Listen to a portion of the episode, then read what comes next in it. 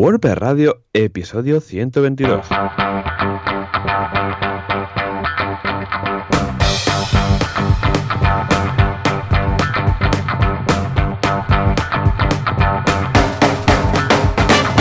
buenos días a todos y bienvenidos otra semana más, otro miércoles más a WordPress Radio, el programa, el podcast donde hablamos de WordPress, este fantástico CMS que nos tiene enamorados. ¿Y quién, quién es el culpable de toda esta movida? Pues los Joanes. Por un lado, a John Boluda, fundador de la Academia de Cursos de Marketing Online y Desarrollo, boluda.com, donde se pueden encontrar una, infinidad e infinitos cursos de, de WordPress, de programación, de marketing online, vamos, de todo. Y aquí un servidor, Joan Artes, fundador del, del estudio artesans.eu en Barcelona, en el que es un estudio, agencia de desarrollo web que funciona, que básicamente hacen webs basadas en hechas con, con, WordPress. Y si la tecnología digital no le impide, al otro lado de la línea tenemos a Joan Boluda. Joan, muy buenos días. Hola, ¿qué tal? Muy buenos días. Efectivamente, aquí estamos. ¿Te acuerdas cuando, no sé si lo habías eh, llegado a hacer, pero cuando grabamos nuestra voz haciendo eh, rec eh, play a la vez, tenías que darle sí. al botón de rec y de play de una cinta analógica, bueno, de esas cassettes, de esas cassettes, y luego te podías escuchar. Era como muy mágico, ¿no? Mm, Sí, sí, y ahora no, ahora tenemos el KickTime, ahora tenemos el, vamos, Claro. hay programas que, que lo hacen, ya no hay esa magia de grabarse, de ir a, a una tienda y comprar un cassette. Pues no, No, pues Vale. escucha, yo lo había usado para estudiar. O sea, yo grababa, sí, sí, yo me grababa a mí mismo eh, leyendo los libros de historia y tal, ¿no? De, esto es cuando empecé a hacer el cambio, empecé a probar, porque yo durante una época suspendía mucho, entonces dije, vamos a ponernos las pilas y me grababa yo a mí mismo eh, y luego cuando me, eh, me iba a dormir me escuchaba a mí mismo, pues eh, leyendo las lecciones. Y eso me ayudó mucho. Y sí, sí, seguramente por casa de mis padres hay algún cassette con un primer podcast mío que no era podcast, sino que simplemente era yo leyendo el libro de texto y comentando cosillas pues de las guerras púnicas y estas historias. Ya ves tú, ¿eh?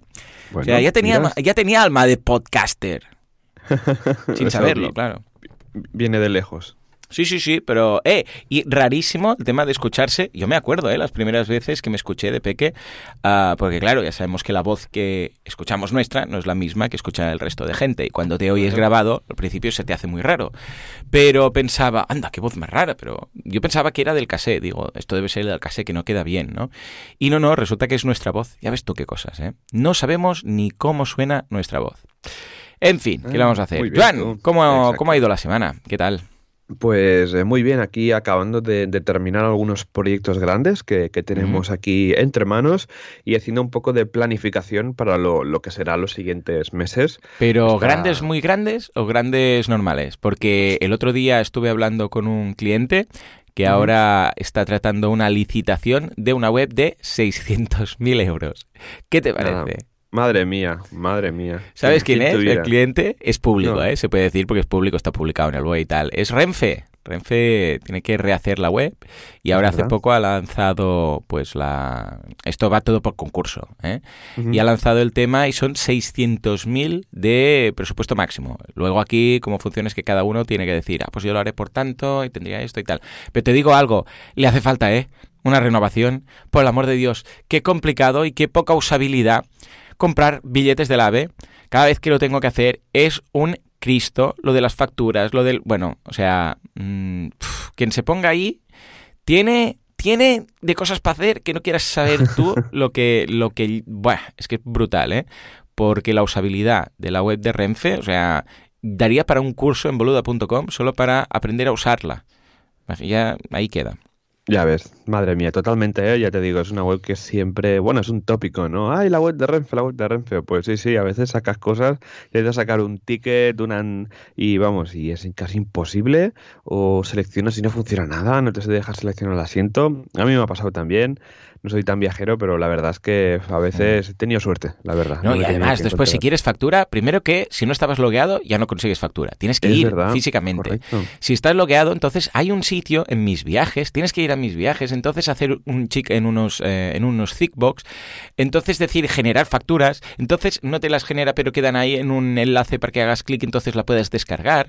Bueno, es un Cristo que dices, porque yo lo sé, pero yo que sé, cualquier otra persona que no se dedique a esto con el pille tanto el ave, o sea, es que ya lo da por perdido, dice, da igual, si es que, Mm. en fin, Ay. historias para no dormir. Bueno, escucha, yo por mi parte te digo lo que hemos lanzado esta semana en todo el Venga, conglomerado de, de páginas web y proyectos. Por un lado, boluda.com. Ojo, ojo, porque en boluda.com hemos lanzado, bueno, de hecho fue el viernes, empezamos, una comparativa de hostings. Sí, finalmente una comparativa. Tenéis a vuestro alcance una comparativa de hostings, pero atención, porque hay muchas en estos mundos de Dios, libre de afiliados.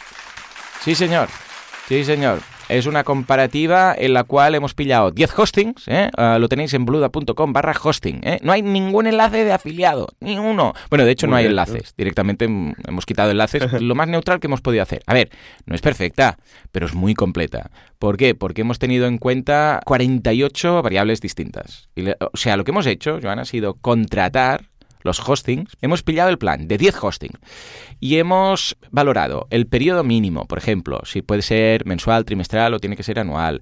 Hemos valorado si eh, ya lleva o no el dominio, eh, porque también hemos comprado 10 dominios, o sea, para cada hosting le hemos comprado un dominio, lo hemos hecho con el propio hosting, para mantenerlo todo en el propio hosting. Claro, hemos claro. valorado cosas como si tiene eh, uptime garantizado, el certificado SSL, si tiene bases de datos y cuántas, cuentas de correo, cuántas, espacio de almacenamiento, centro de datos, dónde lo tiene, el tema de las IPs, versión PHP, ah, si, el proceso de contratación es fácil, es difícil, si luego tienes acceso a FTP, SSH, todo. Pero es que luego también hemos valorado ah, el proceso de instalación de WordPress, si es fácil, si es difícil, qué versión de WordPress nos deja instalada, si es la última o es antes de la 5, es la 5.1, todo esto. Pero es que también hemos valorado todo lo que es el tema de pruebas de test y velocidad. Y a todos los hostings le hemos pasado GTmetrix, ByteCheck, PageSpeed, Pingdom, Load Impact, Sucuri y Web Page Test.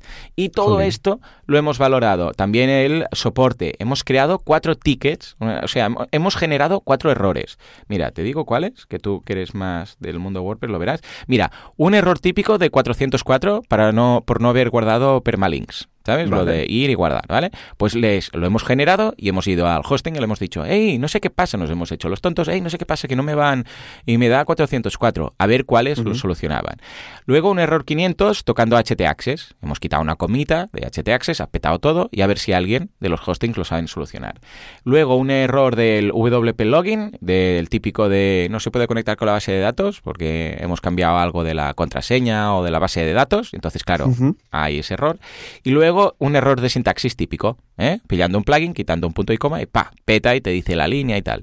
Bueno, pues esto también, hemos valorado las respuestas, el tiempo de respuesta, si lo han solucionado, si no lo han solucionado, e incluso el tema de la devolución, si tienen devolución, si la tramitan, si no y tal. Y son 10 hostings, de los cuales, pues mira, ahora ya hay 6, estamos lanzando una cada día. ¿eh? Podéis ir a boluda.com barra... Ah, sí, ya lo he dicho, boluda.com barra hosting. Hemos lanzado una cada día y en estos momentos tenéis, mira, te digo cuáles hay actuales. Cedemon, tenemos Seret, tenemos SiteGround, tenemos Web Empresa y tenemos Professional Hosting. ¿eh? Y cada día, hoy saldrá otra, mañana otra, así durante 10. Y luego haremos una especie de mm, ranking. Ojo, a ver, tengo que decir algo. Todos los hostings que hemos analizado son buenos, ¿eh? O sea, no hay ninguno que haya suspendido. O sea, todos tienen buena nota. Porque en el momento en el cual ya veíamos que había alguno que, que, que no, pues ya directamente no lo hemos valorado. O sea, había dos, concretamente, tampoco vamos a decir cuáles, pero que eran un desastre. Tan potente, pero tan potente que directamente hemos dicho, es que, no. a ver, para poner un hosting y ponerle un 4, pues tampoco vamos a aportar mucho, ¿vale? Entonces, primer tema, eh, son todos muy buenos, ¿vale? O sea, si no ya no lo valoraríamos. Pero luego, que uno tenga un 9 y el otro un 8,64 o un 8,62 y el otro un 8,93, eh, Ujú. no quiere decir que sea mejor o peor hosting, sino que esta es una puntuación, pero lo que deberías ver es el análisis dentro, porque igual alguno tiene más puntos porque el soporte ha sido más impecable y el otro tiene más puntos porque PageSpeed ha dado un 100%, ¿vale? Es decir, que deberíais valorar no solamente la puntuación, porque claro, también podrías decir, oh, podrías también haber valorado este otro tema y este otro tema. Sí, sí, sí, la valoración es perfecta. Pero hombre, yo creo que prácticamente 50 variables y todo neutral y sin afiliados y tal es lo más completo que he encontrado. Porque si buscas comparativas de hosting, verás que lo que hay es muy vamos, de, muy baja calidad, con enlaces de afiliados, muy sesgado y tal. Y aquí he intentado, pues, eh, vamos, que lo he montado con, con Fran, con Fran alias Madrillano, eh, con Fran González, del equipo de soporte, y hemos intentado ser, pues, vamos, lo más exhaustivos que hemos podido. ¿eh? Entonces, lo que deberíais hacer es entrar y valorar qué apreciáis de cada hosting. Igual lo que creéis es, yo que sé, algo muy técnico, porque dices, no, soporte yo no quiero, porque yo sé más que todos los del hosting de soporte, ¿no? Dices, pues vale, entonces igual te interesa unas variables de page speed brutales, ¿vale? Y dices, no, yo quiero esto. O igual no, igual dices, no, no, es que yo no tengo ni idea de nada, necesito a alguien que me guíe. Entonces, eh, pues bueno, igual el soporte te va a ayudar más. O dices, no, yo quiero servidor en España, o quiero no sé qué. Que cada uno tenga la posibilidad de entrar en cada review, en cada análisis y, claro, ¿Mm? O sea que ahí lo dejamos. ¿eh? Bueno, ah, también en cada una de estas, al final digo que si veis algún error, detectáis alguna cosilla, que nos aviséis. Algunos hostings ya me han contactado, ¿vale? Porque les ha llegado. Entonces, Joan, ¿qué tal? Entonces, por ejemplo, hay uno que tiene menos puntos porque el último, el WordPress que instala su instalador es, te deja en WordPress 499. Pues dice, no, ya lo hemos actualizado. Bueno, pues en el momento en el cual algún hosting mejore algo, que me contacte, entonces lo revisaremos y si pasan, yo que sé, a mejorar ese punto, pues lo, modificaremos en la valoración para que esté al día. ¿eh? La idea es que las vamos a ir actualizando. Ah, qué guay. O sea que bien, ¿eh? así será un punto de partida para esa gente que necesita una comparación neutral.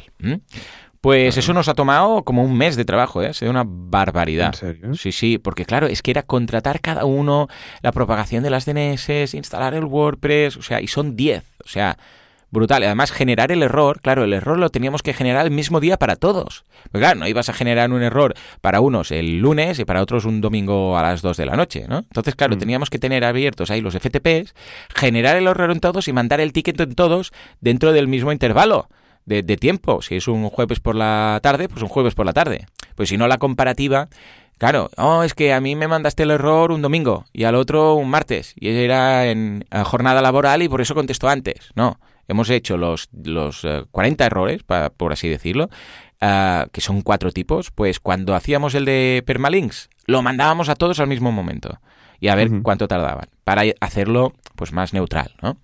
Muy interesante ha sido, ¿eh? he aprendido mucho de esto y la idea es que la iremos actualizando. Eh, echadle un vistazo y si veis algún errorcillo, nos lo decís que lo, que lo modificaremos. Bueno, aparte de esto y de esta pedazo de comparativa, la semana que viene, si acaso, que creo que ya habrán acabado, pues ya repasamos a ver cómo ha quedado el tema. Pues tenemos un curso de Gutenberg en boluda.com de José Ángel Vidania, ¿eh? que es el señor de Gutenberg. Ya sabéis que están todas las WordCamps hablando de Gutenberg y está genial porque vemos todo lo que se puede hacer con el nuevo editor de WordPress, echadle un vistazo, eh, porque hay algunas cosillas que igual os habían pasado desapercibidas, que escucha, os van a facilitar el, flujo de trabajo. En viademia.com, un curso muy chulo que se trata de un proyecto, el seguimiento de un proyecto de principio a fin de un alumno de Viademia. Entonces, ah, desde el principio de todo hasta la entrega final del vídeo, todos los procesos y se ha hecho propiamente con el alumno, mano a mano, y va a ser muy guay. Ah, luego en kudaku.com hemos estrenado nuevo diseño, echadle un vistazo, kudaku.com, que es esta red de emprendedores, ah, y tenéis una sesión muy guay de neuroproductividad con Miquel Nadal que está muy chula. La neuroproductividad, que es esto de mezclar, porque básicamente la neuroproductividad es, si sabemos cómo ser más productivos, ¿por qué no lo hacemos? Pues todos leemos libros de, bueno, pues haz esto, haz lo otro, y sabemos la teoría. Pero ¿por qué no lo hacemos? Bueno, vamos a ver si podemos superar esta barrera y realmente eh, empezar a hacer todo esto. Y finalmente en códigogenesis.com voy a destacar un snippet que es el de mostrar el logo centrado en responsive con menús laterales en cada lado, en Genesis Sample. O sea que podéis, ¿sabes? El menú típico responsive, el hamburger menu, ¿no? El de hamburguesa. bueno, pues cómo hacer ah, que el logo de nuestra web esté en el centro y luego haya un menú a la derecha y un menú a la izquierda. Tengas como dos menús. Y nada, esto, esto es todo, que no es poco, eh, lo que hemos hecho esta semana. ¿Qué te parece? nada, tú. jolín, no, no paráis. O sea, cada día Boluda es más grande, ¿eh? Sí, sí, sí. Oh, y esto de, la, de los hostings tenía unas ganas de hacerlo. ¡Wow! Y nos ha costado, ¿eh? Pero, pero vamos, yo creo que bien. De hecho, Hombre, hemos sí. ido ahí apuntando más variables para cuando la vayamos mejorando, ir incorporando aún más, más detallitos de, de hosting para WordPress. Qué guay. Sí, sí, no es que al final este, este tipo de cosas falta, ¿no? Saber un poco, cosas eh, objetivas y, y demás, ¿no? Para, para ver realmente, Sí. pues, cuál sería una buena opción para un proyecto Mm. u otro. Sí, bueno, pero ya os digo, estos, todos los 10, mm, podéis montar un proyecto que, que vamos, que, que está muy bien todos 10. Qué guay, muy bien. Pues nada, pues mira, por, por mi parte eh, hemos hecho, mira, comento un par de mini cosas. La primera es que hemos migrado, nos vino un, un cliente Mm. que la web no la hemos desarrollado, pero nos pidió eh, justamente asesoramiento para el tema de alojamiento. Anda, Porque qué sí, se ve que estaban en un servidor, creo que en VH, no acaba de ir eh, muy bien y nos, recomendaron eh, eh, un alojamiento. Entonces, como es una corporativa, es connector.com, es una aceleradora de, de empresas que, que hay en eh, por toda España. Empezó en Barcelona, pero se ha ido moviendo. Y eh, bueno, tenía la web en, en modo de en modo desarrollo, punto de publicar, y pues les hicimos pues una especie de repaso de, de todo y mo- mm, contratamos un, un servidor en, en SiteGround y, la, y movimos la web. Y justamente ayer se, se publicó Ah, muy bien, qué guay. una web bastante, bastante chula y sobre todo, pues mira, dar a conocer el programa de aceleración que está, está bastante bien. Y por otro lado, eh, hemos eh, nos eh, contactó, bueno, tenemos un cliente que es el ayuntamiento de, de Molins de Rey, que es una Mm. ciudad que está a unos 11 kilómetros de, de Barcelona Sí, muy y bonito. que sí, y que usan bastante WordPress para, para todo en general y tienen como una especie de, de WordPress eh, multisite en el que pues van haciendo pues la web del mercado, la web de Ah, muy la bien. biblioteca, sí. Y justamente ahora, eh, durante este mes, hay una especie de premios que organiza la, la radio local y nos pidieron que poder votar a los diferentes candidatos de, de los premios Anda. y lo, y lo querían para allá, ¿no? Y que claro, que el voto fuera único, sí, que fuera único por email, por IP, Y etcétera. con una gota de sangre de, para comprobar que es la persona y todo, ¿no? Reconocimiento Exacto. facial, ocular, todo. Totalmente. Así que, y esto imagínate que nos lo dicen a cuatro días, no, es que tiene que estar el, jueves. Nosotros, "Uh". bueno, encontramos un, un plugin eh, premium, si no recuerdo mal, que un poco lo adaptamos un poco a la, a la necesidad y fue, ha sido la Ah, aventura. mola, pues pásalo, deja el enlace por ahí, así también lo Sí, veo, por si es- alguien le piden algo parecido, ¿no? De la audiencia. Sí, sí, sí, porque es ese típico caso extraño de, de plugin que no sabes cómo tirarlo, si hacerlo manual, si tal. En este caso mm, vimos un plugin premium que se adaptaba, se adaptaba y como teníamos tres días casi para, para hacerlo, dijimos, y había que maquetar, había que hacer pruebas, ah, tiene que estar ya. Pues nada, usamos UWP Contestants eh, Survey o algo así se llama. Ya buscaré el plugin en concreto y también os dejaré la, la URL Ah, donde, bien. donde está esa, esa zona de votación. Pues nada, Joan, si te parece, comentado la, la, la pedazo novedades que, que tenemos entre los dos. Nos pasamos al patrocinador.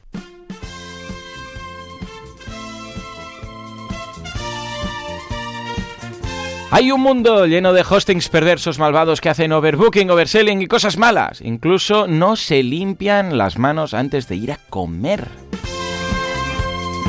Pero hay uno que sí, que lo hace bien, que se ducha cada día, hace ejercicios. eh, vamos, está hecho un supercatcher. ¿eh? Estamos hablando de SiteGround. Sí, efectivamente, sabemos que SiteGround hace las cosas bien, tiene soporte 24 horas, 7 días a la semana y que si en algún momento amplían el calendario, él también lo hará.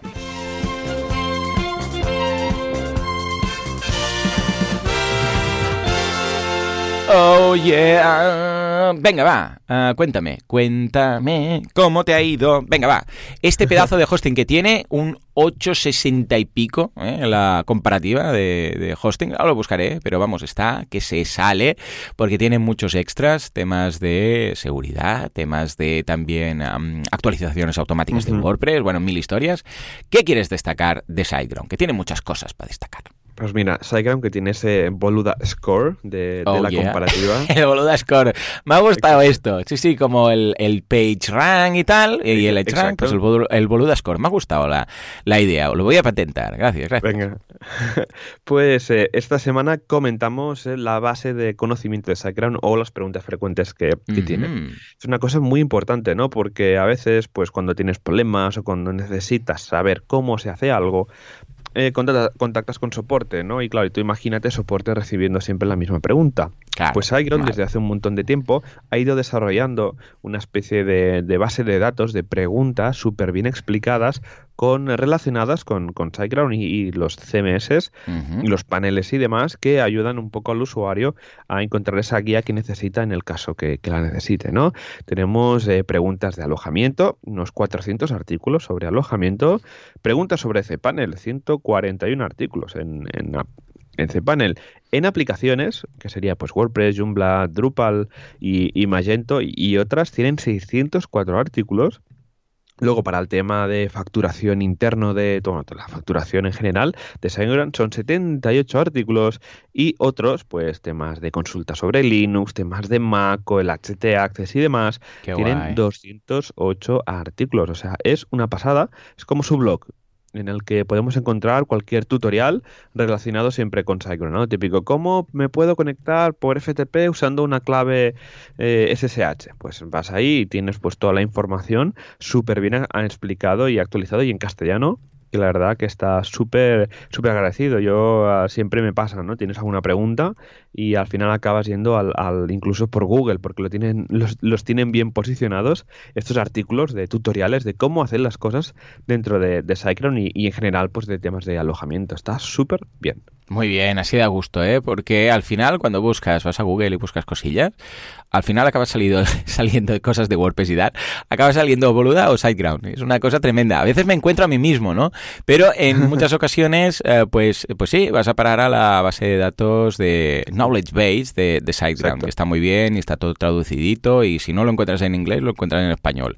O sea que estupendo. Qué guay, sí, sí. Pues ahora que decías de esto de encontrarte a ti mismo, el, el otro día, Hmm. yo estoy en unas clases de inglés de un curso subvencionado Hmm. estos de, de larga duración, que es por las tardes. Y eh, estamos en, una- en una- en un aula que hay unos PCs y pues lo no enciendo porque tengo un Excel con vocabulario y demás. Hmm. Pues en la, en la, eh, esto de que Firefox te monta unas miniaturas de los sitios que acabas de visitar, salías tú. En el ¿Qué me que dices? ponía- sí, porque por las mañanas hacen un curso de web y salía cómo cambiar el hover o el CSS y tal. Y digo, mira, ¡Qué no, el-! El, artículo de las anclas. Me- Ah, de sí, Anchor Text, sí, señor. Oh, qué bueno. Ostras, pues sí Sí, que pues- es pequeño el mundo, ¿no? Totalmente, totalmente. Digo, mira, mira, aquí está. Este lo conozco, este lo conozco, hago un podcast con este, qué bueno. En fin, pues muy bien, muy bien. A ver si a alguien más le ha pasado y me ha encontrado por algún lado, que me lo diga. Y así yo también me encuentro. Muy bien. Pues nada, pasamos rápidamente a la actualidad que viene cargadita de novedades.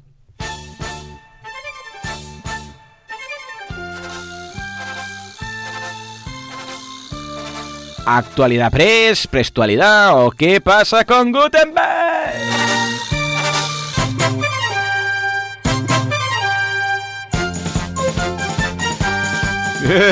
Pues sí, efectivamente, tenemos muchas novedades. eh, la primera de las cuales, Joan, tengo que confesarte algo. El enlace que te he dejado en la noticia cuando lo he puesto eh, es un enlace que seguramente no te va a servir, porque claro, va a mi correo, o sea, es un enlace que va a mi Gmail.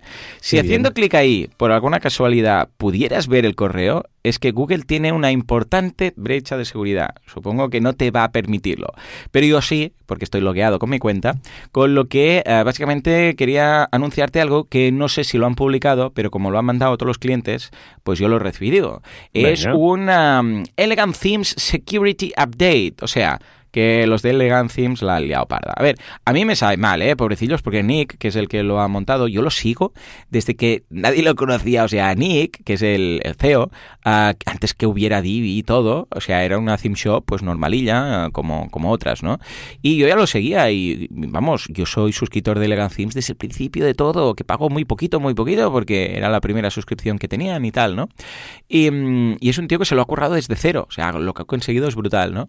Pero, claro, mm, cuando empiezas a hacer mm, themes pues tan potentes como Divi, meter tantas cosas, pues en ocasiones pues se cuelan cosas. Cuanto más simple es algo, pues menos posibilidades que algo falle, porque es más simple. Total, ¿qué ha pasado? Pues nada, se puede hacer una petición de estas cruzadas, ¿vale? Con lo que en algunos productos, entre ellos Divi Extra, Bloom Monarch y Divi Builder, podrían llegar a, modificar los permisos de usuario.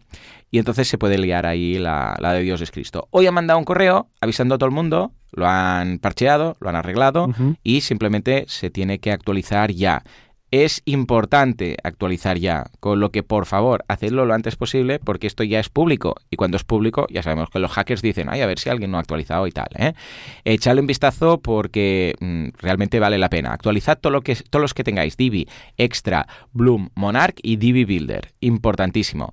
Pero bueno, son de esas cosas, ya te digo, me sabe mal, pero es lo que pasa cuando empiezas a construir pequeños monstruos, ¿no? Que siempre hay algo que te puede salir mal. Sí, Sí, sí.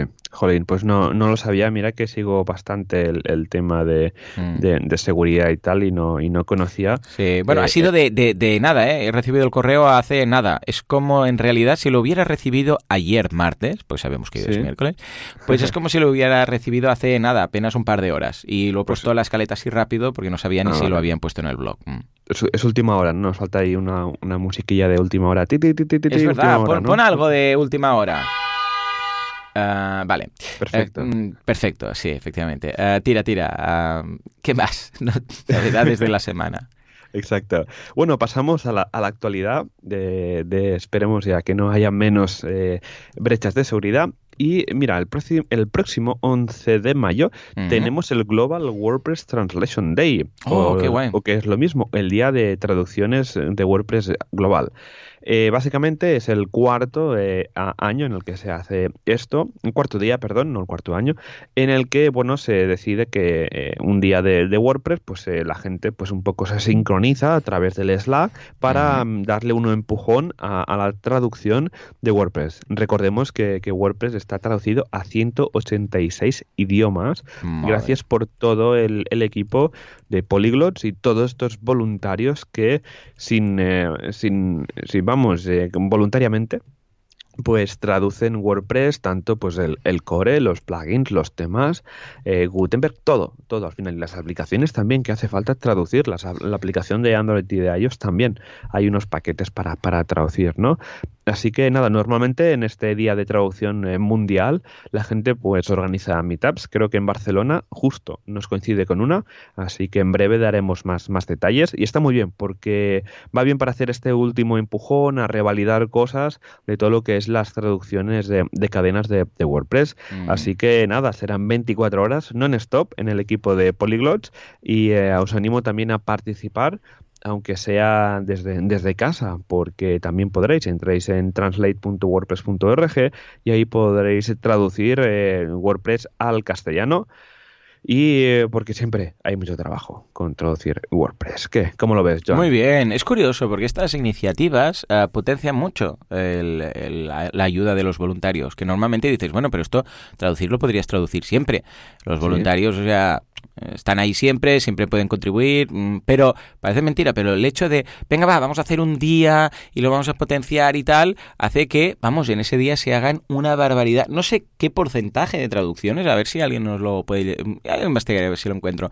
Pero, ostras, el hecho de organizar un día y que todos estén ahí y vamos a una y tal, hacen que salga un porcentaje brutal de todo lo que se haga a lo largo del año. Con lo que escucha, genial, ese, tipo de iniciativas me, me entusiasman y espero que haya mucho más. Muy bien, tú, pues pasamos a la siguiente noticia, si te parece. Se ve que están intentando proponer los, los contribuidores de, de, WordPress de eh, tener tiempos de, de, release más cortos, ¿vale? Mm, vale. Porque, claro, han visto de que funciona bastante bien, por ejemplo, los ciclos de desarrollo de Gutenberg, que son cada dos semanas, que cada dos semanas pues van introduciendo cambios nuevos en, el plugin, pues eh, parece ser de que hay un poco de... se está comentando de hacer estos eh, los las, lo que serían los ciclos de desarrollo de WordPress más cortos, ¿no? De este que tenemos ahora de mes, mes y medio, casi dos meses, pues hacerlo de más corto, porque así la gente pues se acostumbrará mucho más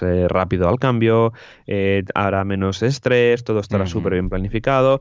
Pero claro, hay cosas que juegan en contra, como por ejemplo que eh, las eh, releases de WordPress, lanzarlas es un proceso bastante manual. O sea que en principio habría que automatizar un montón de cosas, pero bueno, se empieza con una propuesta y al final dentro de, un tiempo será realidad, ¿no? Porque esto es WordPress, la gente colabora, esto hace de que al ser open source pues hayan un montón de ideas y que puede ser de que en breve pues tengamos estos tiempos, ¿no? Más actualizaciones de WordPress, eh, más, más frecuentes, con, con, más cositas y con más actualizaciones de, de, Gutenberg. Yo para mí lo veo genial. Sí, a ver, por una parte es el estrés ese decir, hostia, es que siempre tengo algo que actualizar, ¿sabes? Porque, a ver, hay webs que tú actualizas o ya directamente pones actualizar automáticamente y ya está, ¿sabes? Porque no te juegas mucho.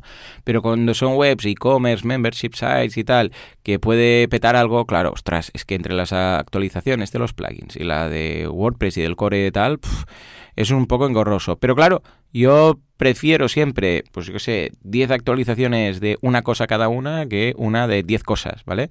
Y ya está, es algo que nos tendremos que habituar, simplemente. A ver, Chrome lo hace, lo que pasa es que, claro, Chrome no te juegas nada, porque dices, bueno, si deja de ir puntualmente, pues mira, uso otro y mm. ya está, hasta que lo arreglen. Pero claro, nuestro, nuestra web, si peta algo, hostia, o lo arreglamos o lo arreglamos, ¿no? Eh, nada, nos tendremos que acostumbrar, es que simplemente, es más, eh, mejor en lugar de acumular muchos patches, hacer varias actualizaciones, y así, pues si falla algo, lo tienes bastante controlado. Exacto, sí, sí. O sea, lo veo bien a mí me, da bastante miedo a veces hacer los updates grandes, ¿no? De que WordPress 5, ¿no? Y te lo pintan ahí como tal, pero claro, si hacemos releases más cortas, los plugins se van adaptando mejor, etcétera, mm. ¿no? A lo mejor dentro de un futuro WordPress se va a actualizar en segundo plano y te vas a enterar, o sea, eso Uy, qué miedo. Uy, qué miedo. Uy, qué miedo. No, no, no, por favor, yo lo desactivo lo desactivo ya si hacen eso. En fin, venga, otra noticia. Bueno, el Gutenberg, que ahora ya le llaman oficialmente Block Editor. ¿Eh? Que sepas que ah, cada vez vemos más que ahora ya, y supongo que luego ya le van a llamar Editor ¿eh? directamente. Pues bueno, el Block Editor ya lo podemos encontrar en beta, ¿eh? porque es una opción, es un opt-in. Tienes que ir a las, a las settings y activarlo en las aplicaciones de WordPress de móvil, tanto para ellos como para Android. Sabéis que hay una app para, bueno, que tampoco es que sea una maravilla de app, está bastante bien, pero le faltan cosas, ¿eh? soporte de custom post types, este tipo de cosas, casi nada. Pero bueno, el caso es que ya puedes activar Gutenberg y entonces, pues nada, os dejamos un enlace en el cual veis un GIF de cómo funciona, pero la idea es que tú lo activas y luego cuando eh, empiezas a escribir un post, una entrada, una página, lo que sea, hay un botoncito para añadir bloques. Le das al botoncito y te aparece ahí, pues, ¿qué bloque? Un párrafo, una imagen o no sé qué, y luego en función de lo que hagas, pues te aparece una interfaz u otra. Está bastante bien logrado, la verdad, porque considerando que tenemos tenemos que meter todo Gutenberg dentro de una pantallita de pocas pulgadas, pues bueno, tiene su complicación y esto un handicap, pero creo que lo han resuelto bastante bien, o sea que en ese sentido, genial. Qué guay tú, pues mira, yo creo que es una transición no muy, eh, no, no, muy simple porque era eh, adaptar toda, toda la web de, bueno, toda la aplicación, perdón, de, WordPress al, al, editor, porque justamente hace un año en la WordCamp Zaragoza del año pasado eh, se comentaba, estaba por ahí Coque, que es, uno, es un, eh, chico de Zaragoza que trabaja en Automatic y está liderando eh, el tema de, de, de, mobile, de, WordPress, y cuando le dije, oye, ¿qué tal el tema de, Gutenberg y la aplicación? Y dijo que había mucho, mucho trabajo y que tardaría, ¿no? Pues mira, ahora, después de ah, mm, casi unos meses de, después de lanzar Gutenberg, ahora tenemos una beta del editor de, de bloques Gutenberg, ahora en las aplicaciones mobile. Así que nada, tocará probarlo y ver que todo funciona correctamente. Esto es una muy buena noticia pues para hacer que, al final todo el mundo trabaje con móviles, ¿no? Y publicar desde móvil lo hace todo el mundo, Instagram, Facebook, WhatsApp, todo. Así que veremos qué tal este cambio y verlo pronto, eh, live y, ahí en marcha. Y nada, pasamos a la última noticia y es que, bueno, mira que he dicho que no quería comentar brechas de seguridad. ¿Verdad? Pues vamos con otra. Sí, sí, dos, ¿eh? No una. ¿No quieres caldo? Dos tazas. Madre mía. Toma ya. Pues Freemius, eh, una, una, plataforma de marketing y analítica eh, para, para, WordPress, para plugins y temas, ha parcheado una, una, una brecha bastante gorda de seguridad Mm. y que permitía pues que cualquier usuario logueado de, una, de un WordPress pudiera acceder a todo, tomar el control, ¿vale? Eso sí, siempre hay que el- a- a- tu- hubiera algún plugin que tu- u- usara este framework para ah, temas de analítica y monetización y marketing para su plugin o eh, tema.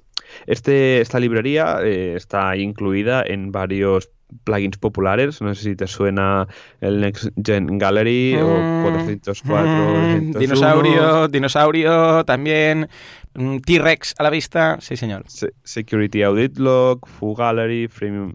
Y la verdad es que, que sí, que vamos, que estaba incluida en varios plugins bastante gordos. A mí, eh, bueno, el Next-Gen Gallery creo que lo conoce casi todo el mundo. Tiene más de un millón de instalaciones activas. Así que, bueno, así que nada, eh, se actualizó bastante rápido. En principio, eh, todos los plugins deberían estar actualizados y si detectáis o tenéis algún plugin que tenga esta librería que se llama Freemius, eh, desactivarlo, porque y si no está actualizado, eh, perdón, porque si no, eh, ya os digo que cualquier usuario puede tomar el control de vuestro servidor, ay, de vuestra instalación de WordPress. Así que, ojo, cuidado, os dejamos la noticia con, con más detalles, porque es un tema de muy, muy importante. Pues, pues nada, Joan, si te parece, pasamos al, tema de hoy, que, es feedback. Que aquí tenemos cuatro páginas de feedback y la escaleta, madre mía, a ver si no nos va a dar tiempo a dar todo. No creo, pero bueno, vamos a intentar hacer el máximo. O sea que venga, Juanca, dale el botón.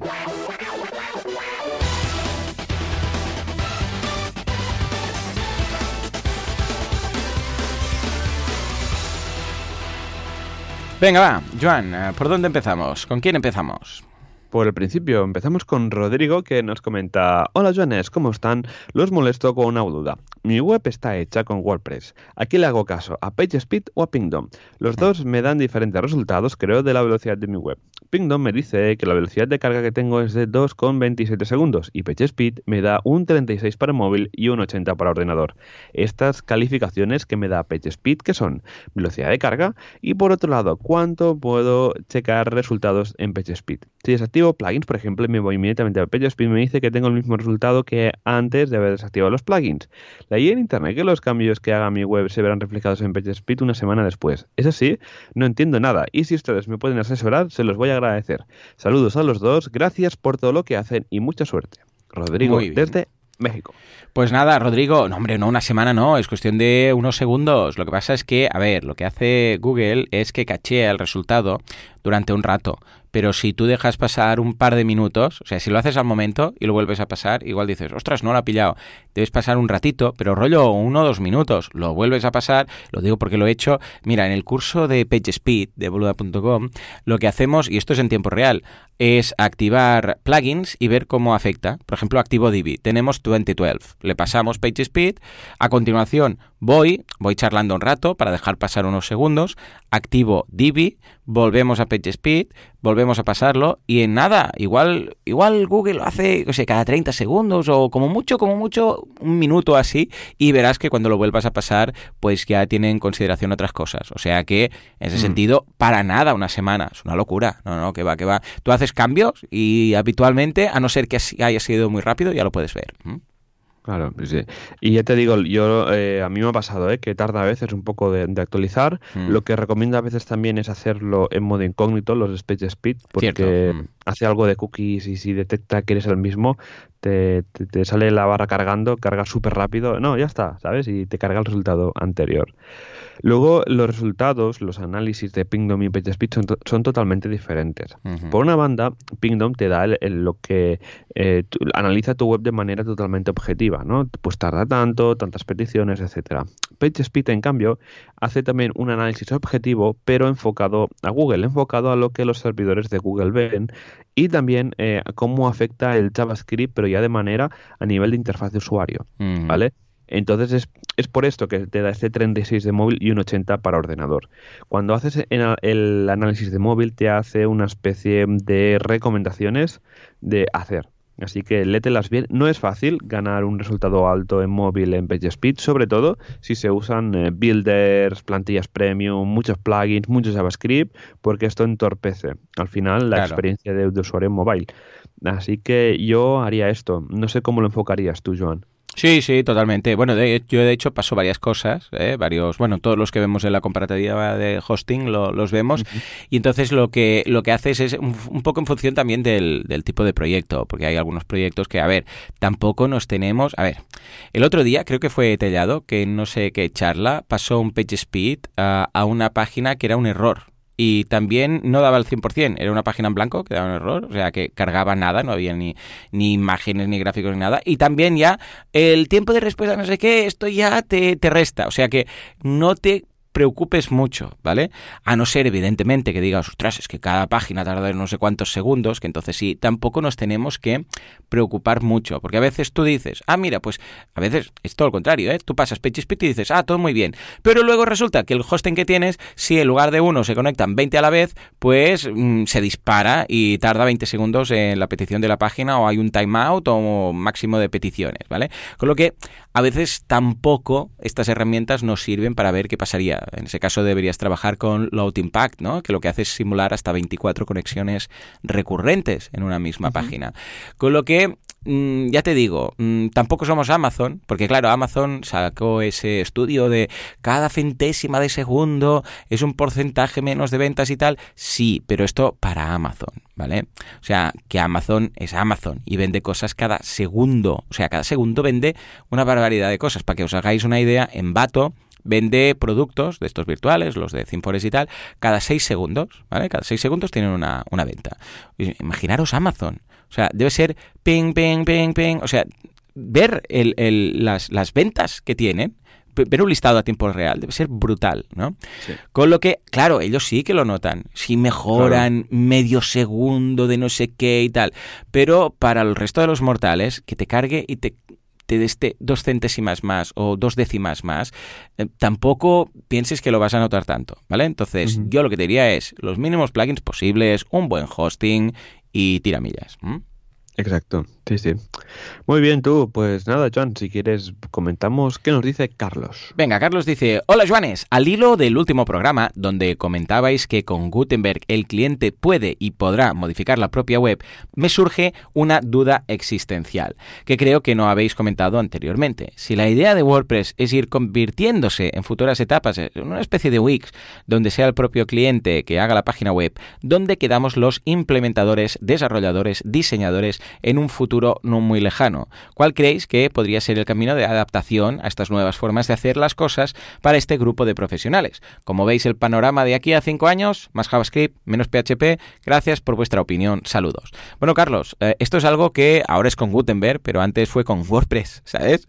Y antes fue con FrontPage, o sea, aquí los que llevamos diseñando webs desde hace, qué sé, pues 20 años o, o más, ¿vale? Que habíamos empezado con el blog de notas, cada vez que ha llegado una tecnología ha pasado lo mismo. La gente se ha puesto las manos a la cabeza, han dicho, oh no, ahora con FrontPage todo el mundo se hará la web. Eh, error lo que ha hecho FrontPage, o lo que hizo FrontPage en su momento, que era el editor de páginas web de Microsoft, ah, fue que más gente diera el paso, empezara y luego diera paso a los desarrolladores y de alguna forma indirecta hacer crecer el sector. ¿Por qué? Porque bajas la barrera de entrada, entra más gente, crece el sector, pero luego hay un momento en el cual dicen, uy, pero esto lo tiene que hacer un profesional, porque, ostras, eh, yo lo he empezado, veo que va bien, pero ahora ya no puedo hacer ciertas cosas, ¿vale?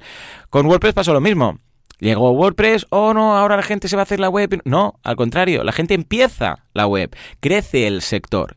Pero hay un momento en el cual dicen, hey, yo no soy webmaster, yo soy zapatero y yo lo que tengo que hacer es concentrarme en lo mío, que son los zapatos. Pues voy a pagar a alguien que no hubiera podido pagar si no hubiera empezado yo la web rollo Lean Startup por mí mismo.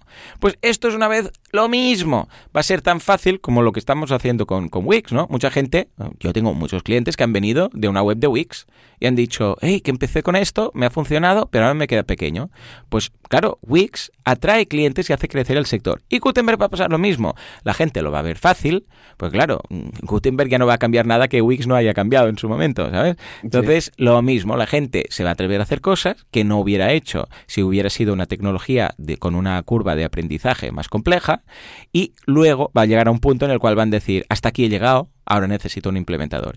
Y siempre salimos más ganando que perdiendo en ese sentido. ¿Cómo lo ves, Joan? Bueno, sí, sí, totalmente de acuerdo. O sea, al final el, mundo web es un mundo que cambia, cambia drásticamente año tras año y sí que WordPress ha aportado un poco de estabilidad eh, en el sector, el tema de todo ha sido muy PHP y tal. Sí que Matt Mullenbeck en un State of the World, la WordCamp Europe, que fue en Sevilla, ya dijo, eh, le preguntaron, ¿cuál es el futuro de WordPress? aprender JavaScript, ¿no? Esto lo dijo hace cuatro años casi ya. Así que mm, lo que dices, Carlos, de más JavaScript y menos PHP, es así. Así. Si queremos todos evolucionar, y yo mismo ¿eh? me estoy poniendo las pilas, si queremos mantenernos bien eh, con las últimas tendencias en el mercado, es importante aprender JavaScript, ponerse luego con React, aprender cómo funciona el editor de bloques, porque es como al final se va a enfocar WordPress de cara a un futuro, ¿no? a lo mejor eh, dentro de unos años tenemos que se empieza a implementar todo lo que es el administrador de WordPress en, JavaScript. Y puede ser, porque al final eh, pasamos la carga pues del servidor al cliente, ¿no? Y este tipo de cosas y toda la fluidez que nos aporta JavaScript. Así que todo esto tira para un futuro, así que implementadores, desarrolladores y diseñadores hay que tocarse, toca adaptarse a los nuevos tiempos, que es JavaScript y el nuevo editor de bloques. Sí, señor. Mejor dicho, no se puede. Pues nada, venga, va. Vamos a hablar con Diego. ¿Qué dice Diego? Diego dice, buenas chicos, esto que os voy a preguntar no sé si es una pregunta o da para un capítulo entero o un máster. Se trata de la gestión de las imágenes en WordPress. No sé vuestra opinión, pero para mí deja bastante que desear. ¿Por qué digo esto? Me he encontrado ya varios clientes con el problema de que suben imágenes al servidor alegremente sin optimizar. En mi defensa diré que me han ido apareciendo gradualmente de menos a más marrón. El último tenía 2.000 imágenes por optimizar y dando WordPress and compañía, tema y plugins que también es posible que creen los suyos, los suyos. La broma llegaba hasta las 8.000 imágenes. En total una web de más de 800 megas. Lo primero que he hecho ha sido desactivar los thumbnails de medios. Perfecto. Lo siguiente que hice es usar el plugin www Image Optimizer. En ese hosting puedo usarlo, pero en otros tienen desactivada la función exit, creo que es esa, por seguridad. Pero yo no estoy viendo reducción en el tamaño de la página, no baja de los 800 megas. Me estoy planteando usar DNUI, pero la única, la única vez que lo usé me hizo trabajar más que otra cosa. Además, esto de borrar imágenes repetidas, no es igual, pero las utiliza para optimizar la carga de los distintos tamaños de dispositivos donde se cargue la web y será peor. ¿Qué me que haga? Gracias. Muy bien, lo veo genial. Ah, es algo que pasa cada vez más, por eso vale la pena instalar Smashit, por ejemplo, el plugin, para que eh, ya vaya modificando las imágenes a medida que el cliente las va subiendo, ¿no? esas imágenes de 5 megas, que no serían las primeras. Y por otra parte, también hay hostings que lo tienen, tienen opciones. Eh, si no recuerdo mal, es Web Empresa que tiene Image Optimizer, que lo haces a nivel de servidor. ¿Sabes qué pasa? Es que si el hosting lo tiene, va muy bien. ¿Por qué? Porque vas directamente al panel de control, le dices, eh, mira en la carpeta mm, de imágenes o directamente en todo el hosting, busca las imágenes y optimízalas. Y claro, a nivel de servidor es tan rápido porque la máquina es tan potente que, y lo hace local, porque para el servidor es hacerlo local, que lo hace en un plis y te aseguras que no te dejas a nada. En cambio, mm, claro, si lo haces a través de scripts de WordPress, pueden haber timeouts, pueden haber historias y tal, ¿no? Pero en este sentido, mm, escucha, lo único que puedes hacer es, por ejemplo, capar. ¿eh? Hay algunos plugins que te permiten, o a nivel de servidor, un tamaño de imagen. Es decir, no, no, nada de más de un mega, por ejemplo, ¿no? O nada más de X eh, gas. Eh, también podrías ir por ahí. O también hay algunos plugins que te lo filtran por código, ¿no? Pero sobre todo, sobre todo, está en hablar con el cliente y decirle, escucha, que cuando subas una imagen tienes que hacer este proceso o este otro. Y si no tenéis ninguna de estas opciones, entonces lo que suelo usar es Kraken, que es una kraken.io, que es una aplicación gratuita. Bueno, tiene una opción gratuita que está muy bien, más que suficiente. Entonces lo que he hecho en alguna ocasión es bajar, eh, pillo la carpeta de uploads, la bajo en local, la paso por Kraken y luego lo vuelvo a subir con el mismo nombre de imagen y luego la sobrescribe, porque claro, como tiene el mismo nombre de imagen, pues lo sobrescribe, ¿no? El local, trabajar en local es muy cómodo, porque es muy rápido, puedes borrar las cosas, puedes detectar duplicados, luego borras esa carpeta y ah, que puedes hacer dos cosas. Si quieres hacer la limpieza y dices, ostras, quiero quitar todos los tamaños que no se usan.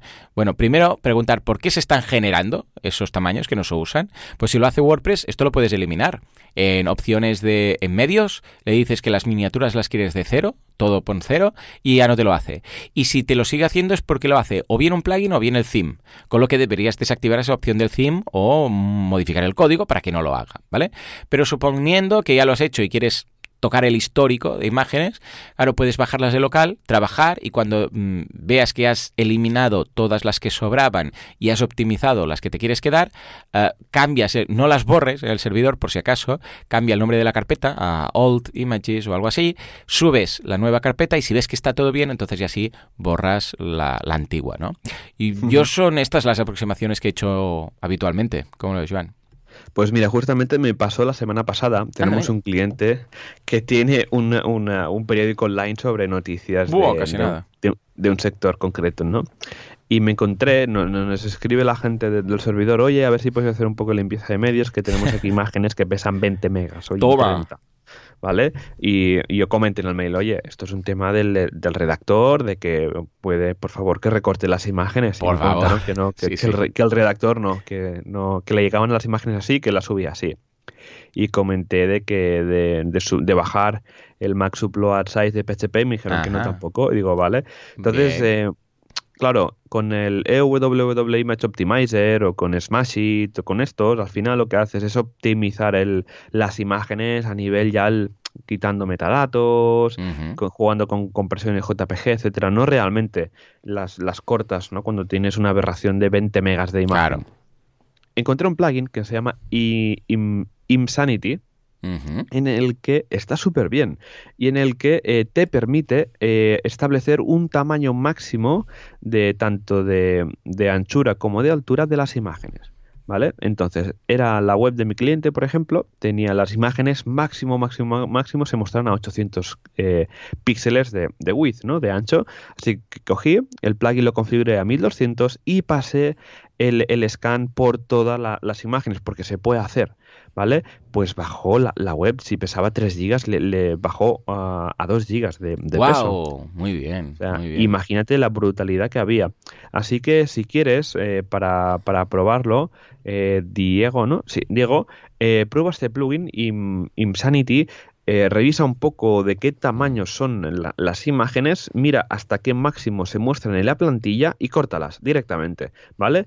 Este plugin permite tanto eh, hacerlo eh, con las imágenes ya subidas, es un proceso bastante rápido, y hacerlo en las nuevas imágenes, mm. ¿vale? Yo lo he hecho y la verdad que es súper bien. Ah, hemos llegado a comprimir bastante toda la carpeta de, media y es brutal, ¿vale? Así que nada.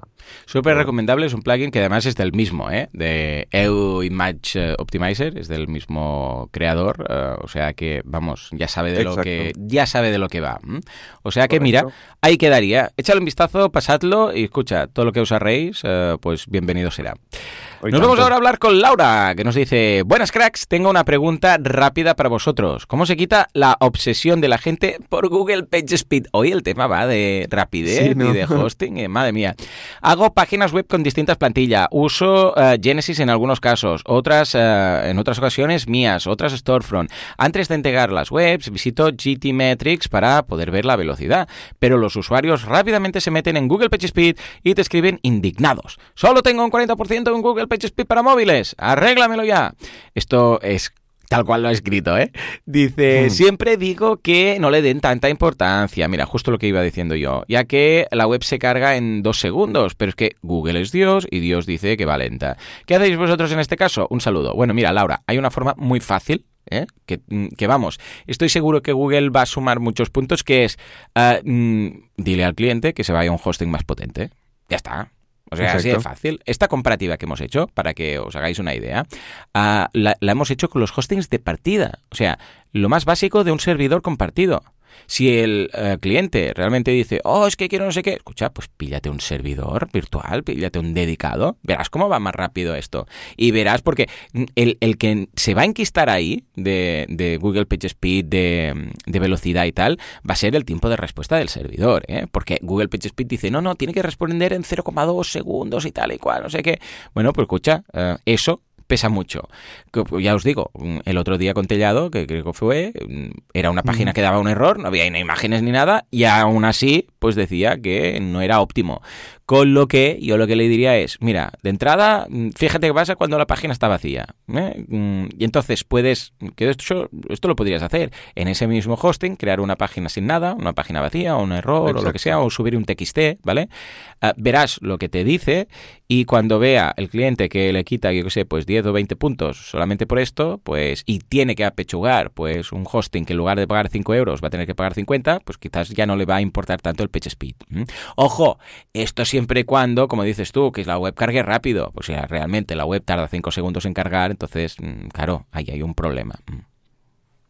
Pues sí, totalmente, totalmente de, de, acuerdo, Joan. Ya te digo, el programa de hoy va de page speed y velocidad. Pues mira, pasamos a la pregunta de Máximo que nos comenta: Hola Joan, muy buen podcast. Como siempre, quería preguntarle a Joan Artés qué ventajas le ve Gulp frente a Webpack. Muchas gracias. Pues esto viene a raíz del programa de tips para desarrollo en el que hmm. comenté que yo usaba Gulp para toma, toda la gestión de los assets, ¿no? Y al final, bueno, uso Gulp porque es un poco más simple que, que Webpack. Webpack es más moderno y tiene, puedes hacer mucha eh, más, más cosas, la, la, verdad. Así que, perdón, eh, Webpack y Gulp tienen más o menos el mismo tiempo de vida. Lo que pasa que Gulp es un poco más sencillo para las cuatro cosas que, que hago yo, pues el tema de, de hacer sprites de imágenes y hacer eh, toda la gestión de CSS y JavaScript, ya me va bien. En cambio, Web, Webpack, Webpack tiene, tiene más funcionalidades que de momento no la he integrado en ningún tema, pero también es válido para desarrollar en alguna cualquier tema de, WordPress también va súper bien. Así que más o menos es como está a la altura de Google, pero hace más, cosas, la verdad. Sí que creo que es un poco más complicado de, de usar en para la gestión de, dependencias y demás. Gulp es más fácil con el Gulp File. Webpack creo que es un poco más difícil de configurar. En todo caso, en el siguiente proyecto lo probaré. Lo probaré. Tengo varios amigos que, que, lo usan para sus propios desarrollos y me iré enterando y os diré a ver qué tal en el próximo programa qué tal me ha ido con Webpack. Ah, pues venga, va. Así veremos una opinión uh, no sesgada de Joan. En fin, señores, pues mira, va, la última, la de Jaime, venga. porque aquí lo vamos a dejar, y las siguientes, pues mira, las acumularemos o las podemos ir haciendo de dos en dos o algo así. En todo caso, como gestor para mi SQL para Windows, os recomiendo Heidi SQL, mucho más ligero que Workbench y muy eficiente, heidisql.com. Bueno, pues le echaré un vistazo, lo que pasa es que lo voy a tener que hacer, porque si no tiene para Mac, pues desde el ordenador de alguien, porque aquí no tenemos uh, Windows. Pero si alguien lo conoce, pues nada, que nos lo diga en las notas del programa y le echaremos un vistazo también. ¿Mm? Muy bien. ¿No tienes ventanas? No, no tengo en casa, ya sabéis que soy minimalista y ni ventanas ni la, la pared de cemento directamente, Perfecto. sin pintar ni, ni nada, ni enyesar. Sí. Muy bien. Pues, pues nada, sí, el Heidi MySQL va. Mmm, lo conocía, lo he usado en su día cuando desarrollaba con Windows. O sea, yo tuve un pasado oscuro y, y, era el que usaba para conectarme y cambiar cosas de las bases de datos siempre a nivel local. Así que os dejaremos el enlace en las notas del programa. Pues nada, Joan, como has dicho, lo dejamos aquí. Tenemos, mm, se nos ha acumulado un feedback de, de estos días, madre mía, ¿eh? lo que entre PageSpeed y, y las actualizaciones de WordPress y todo, muy loco, muy loco. Gutenberg, vamos, una, una fiesta. Pues nada, si te parece, pasamos rápidamente a comentar la comunidad de WordPress.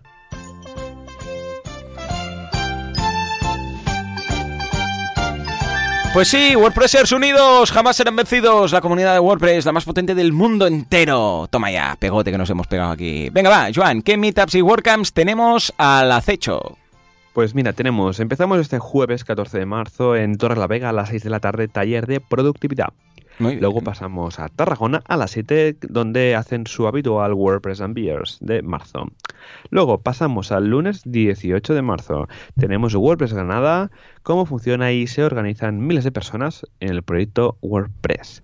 Y ya el miércoles, ay, perdón, martes 19 de marzo, tenemos en WordPress Barcelona eh, un meetup especial donde tendremos un equipo de WooCommerce dando una charla en inglés sobre temas de WooCommerce y Gutenberg a nivel desarrollo. Ya iremos dando más detalles.